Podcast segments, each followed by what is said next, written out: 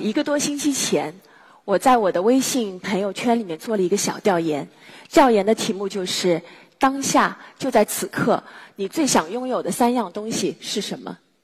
我把我的这个调研问卷发到了我的公司大本营的群里面。我们公司的员工大多都是八五九零后的年轻人，男性居多。就在两天后，我收到了接近两百份的回复。这两百份的回复，我仔细看了一下，有许多非常有趣的答案。我就把这两百份的回复做了一个统计。统计出了当下这群年轻的小伙伴们最想拥有的前五样东西。大家知道第一样是什么吗？当下他们最想要的第一个东西是房子啊，这可能跟近期的这个房价涨非常快有很大的关系。第二个排名第二的就是金钱，现在的小伙伴都比较直接，我非常想拥有钱。排名第三的是健康。排名第四的是车，排名第五的这个内容稍微有一点出乎我的意料。很多小伙伴都在他想拥有的东西里面填写了美女，这可能跟现在呃我们这个呃我们的员工大多是男性有很大的关系。那么在这里面也不乏有一些非常有趣的答案，其中有一份答案一共三个选项，他只填了一个，我想拥有一个好爸爸。可能他觉得拥有了好爸爸就能拥有以上前五样东西。在这二百多分的问卷里面，只有三份的答案写到了我当时做这份调研的时候预期想要看到的答案是什么呢？就是快乐和幸福。我不仅在想，现在的年轻人是不是真的认为？我只要拥有了以上五样东西，我就等于拥有了幸福和快乐呢。我是一名创业者，在过去的三年里，我一直在思索一个问题，也就是今天我想跟大家分享的：什么是真正的拥有？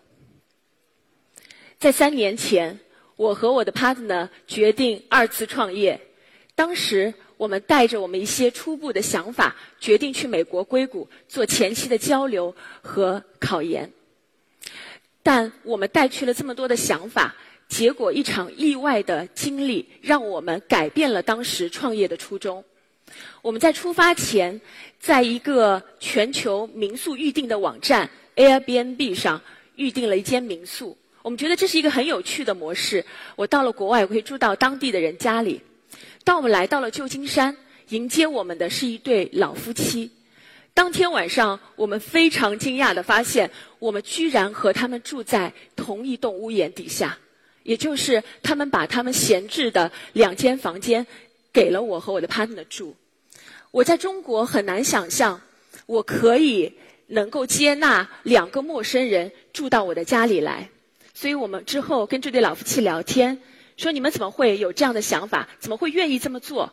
老夫妻的回答很简单：我的房子本身就是空着的，我希望能够为我带来额外的收益之外，我还可以交到全世界各地的朋友、各地的年轻人，我觉得很快乐、很高兴。我们带着这样的一个疑问和想法回到了中国，我们想知道这到底是一种什么样的模式？我们开始在网上做了海量的搜索。我们发现，在欧美，大家已经呃不断的把自己的一些，无论是房子也好，车子也好，甚至是自己的时间，甚至是自己的技能，拿出来和大家分享。而这些分享的平台，渐渐衍生了一个全新的经济的体系，就是我们大家现在知道的共享经济。共享经济的概念非常简单，也很朴实，就是当社会。呃，资源一旦产生闲置，而人的需求又不断增长的时候，我怎么办呢？我可以继续去建造这么多房屋，建造这么多车吗？肯定没有办法再维护可持续发展，所以我只能把现有的闲置资源再整合，分享给真正需要的人。那我们想，这么一个好的想法，我能不能在中国做呢？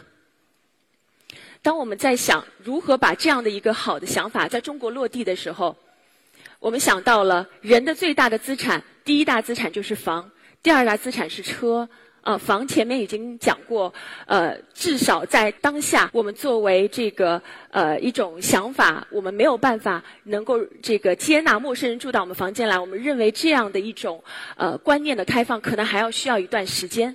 但是车呢？车能不能共享呢？当我们仔细在看整个车的研究和数据的时候，我们发现了一个惊人的需求矛盾痛点。在二零一三年，中国。有驾照持有人的数量已经达到了三亿人，而私家车保有量却只有八千多万。而在未来的十年，汽车工业协会的预测，中国将要达到十亿驾照持有人。而目前道路交通所有的设施最大的对于汽车的保有量，才只有多少辆？大家知道吗？只有三亿辆。换而言之，现在的两亿人，未来的七亿人有驾照，但是没有车开。怎么办呢？在现在呃北京摇号这么这个困难，上海的一个牌照几乎很难才拍到的这样一种前前提下，我很难想象未来在我的道路上，在我的小区周围还能够再多出两亿辆车，没有办法想象。怎么办？唯一解决的办法就是现在现有的一亿私家车，我的闲置资源拿出来分享给大家。所以。我们决定真正的要把这样一个想法去落地。当我们真的要做这样的一件事情的时候，我们当我们跟身边的朋友、跟身边的家人去沟通的时候，遭到了所有的反馈都是反对声和质疑声。大家觉得共享在中国不可能成立啊！你要叫私人把自己的这个物品，或者是把自己车拿出来给陌生人去开走，肯定是没有办法想象的，没有人愿意这么做。我在美国生活过一段时间，美国的年轻一代大学毕业之后过着非常这个轻负担的生活。他们大学毕业后从来不急着买房买车，他们基本上都是怎么生活的呢？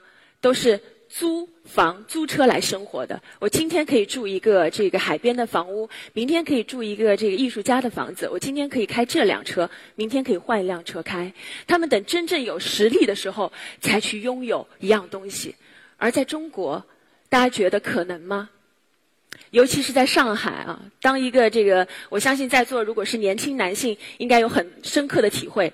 当你要到这个丈母娘家里面去啊，第一次见丈母娘，如果你没有房没有车啊，你甚至告诉这个未来的丈母娘说你的车是租的，或者是房子是租的啊，基本上就没有戏啊，基本上也讨不到老婆。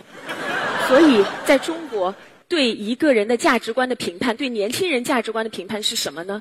是你拥有多少。而在欧美，完全不是这样。他们评判一个年轻人的价值观，是你体验了多少，你经历了多少，你经历了多少人生的精彩。所以我们当时就在想，为什么我们在中国不能去改变，不能去挑战这样的价值观呢？当然，我们又碰到了另外一个问题。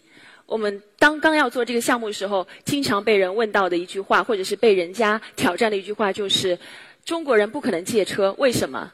因为俗话说“车和老婆恕不外借”，一直听到这样的一句挑战。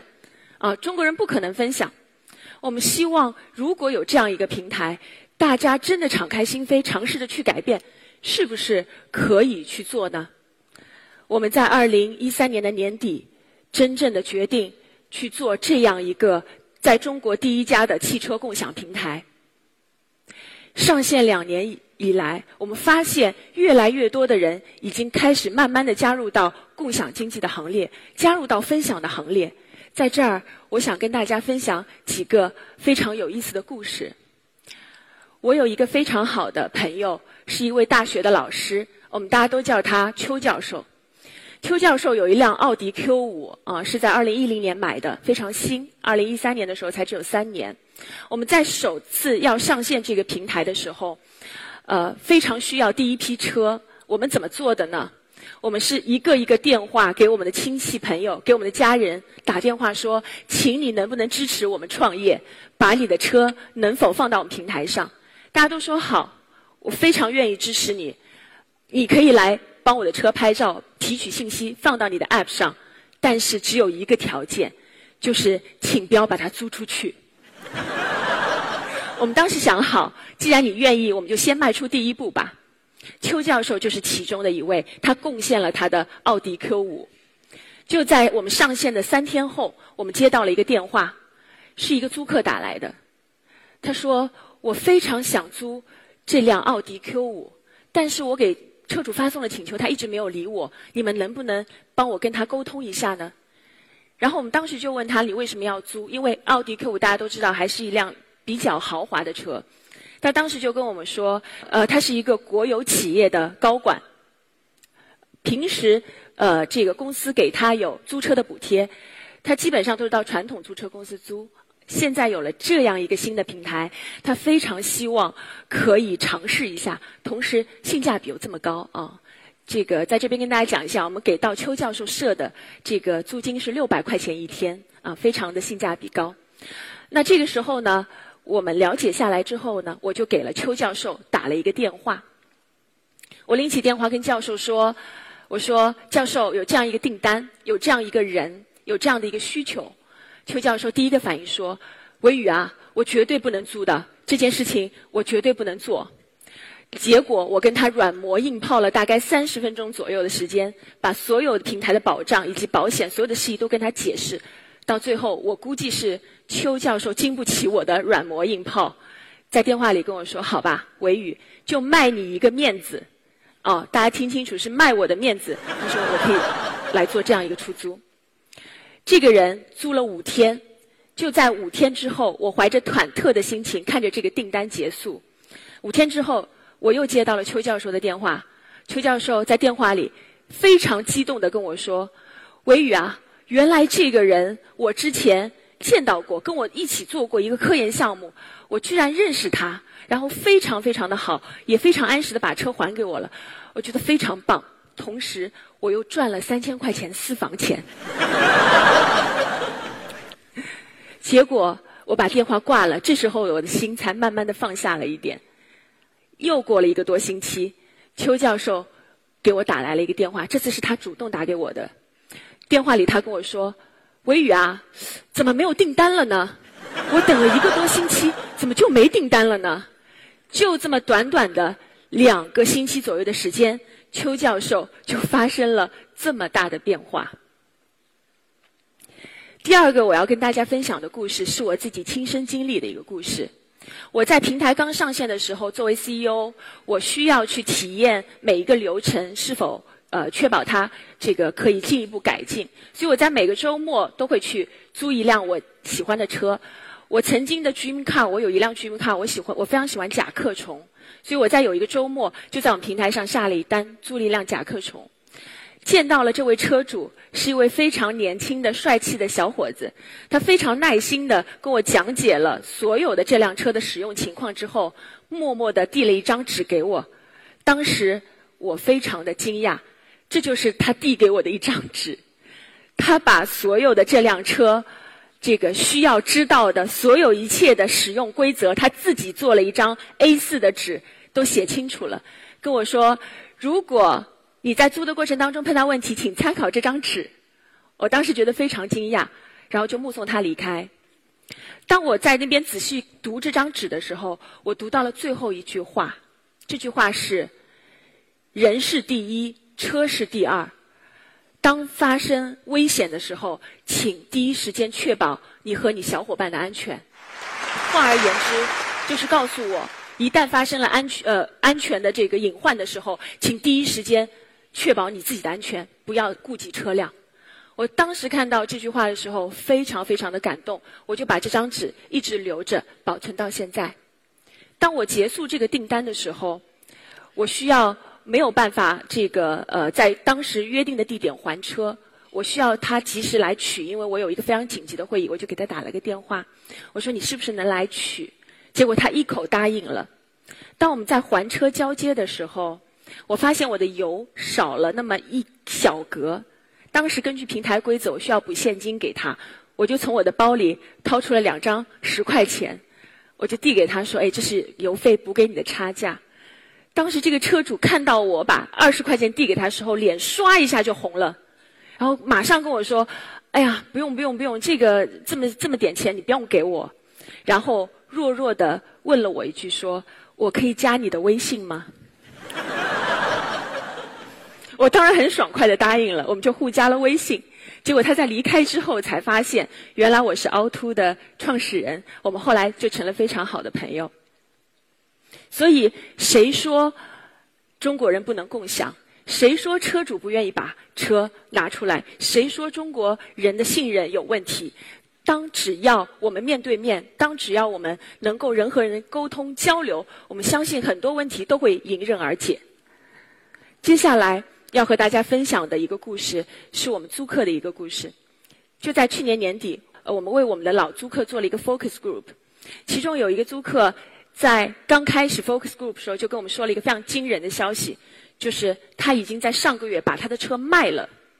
我们当时很惊讶，你原来有车，你为什么把车卖了呢？结果他告诉了我们一个他非常痛苦的经历，就是每天晚上回小区抢车位的经历。我不知道大家有没有，因为我自己曾经有过这样的经历。这个租客抢车位抢到一个什么样的极致的状态呢？就是他好不容易等了一年，在小区等到了一个车位可以买下来，结果他第二天开出去就把这个车位上了一个锁。结果他晚上回来了之后呢，就发现他的锁被撬掉了，另外一个人已经停在了他的车位上，然后他非常非常的气愤，气了一个晚上都没有睡着觉。结果第二天，他就默默的在后面等着这个人默默的开走，他就马上把他的车开回了他的停车位。结果他做了一件什么事情呢？他一个月再也没有开走过这辆车，他就一直把这个车停在这个车位上，这样总没有人抢我的车位了吧？但是到了一个月之后，他突然想明白一个道理：我为什么要这么做呢？我为什么要这么浪费我的资源和资产呢？所以他毅然决定。把车卖了，从此他再也不必要为了抢车位而烦恼。他现在过一种什么样的生活呢？他周一到周五，呃，乘轨道交通上班，非常轻松，也不用堵车。周六周日需要用车，需要带家人出去租一辆别克商务车，需要跟太太出去约个小会，租一辆奥迪或者宝马，过了一个非常轻资产的生活。他告诉我们，他现在非常的轻松。所以，当我们拥有的东西对我们产生的负担的时候，它对我们还有其他的意义吗？最后要跟大家分享的是，我们平台上一个老车主在去年五月份打给我们一个电话，让我们所有的凹凸的同事非常震惊的一件事情。他打电话过来说，有一天他的儿子一呃，他的儿子才三岁，问他说：“爸爸，你在凹凸平台上租车，呃，把车出租出去，我也要把我的车子出租出去。”那爸爸问他：“你为什么要这么做呢？”他说：“我反正平时也不用。”那爸爸说：“你想放多少钱一天？”宝宝说：“一块钱一天吧。”爸爸说：“为什么是一块钱？”宝宝说：“这样我就可以坐超市门口的摇摇车了。摇摇车一块钱一次，非常朴实的想法。这就是那个宝宝和他的车。我们为了这个宝宝。”我们所有的这个呃平台上开了一个新的频道，就是儿童的宝宝的车共享。结果上线的第一天就被所有的这个其他的这个宝宝抢走、抢光。所以，什么是真正的拥有？当你还没有这样东西的时候，你是不是一定要执着于去拥有它的所有权？还是你可以换一种方式去生活？你可以用一种更轻资产的？方式去生活，从而有更多的机会去体验人生的美好和人生的精彩。同样，当你已经拥有了这样东西，你是不是可以试着不要把你的拳头握得这么紧，试着打开一下你的心胸，试着把你拥有的东西去分享给所有人？这样的拥有，这样的东西才会为你带来重新的价值，才会为你带来新的幸福和快乐。所以。什么是真正的拥有？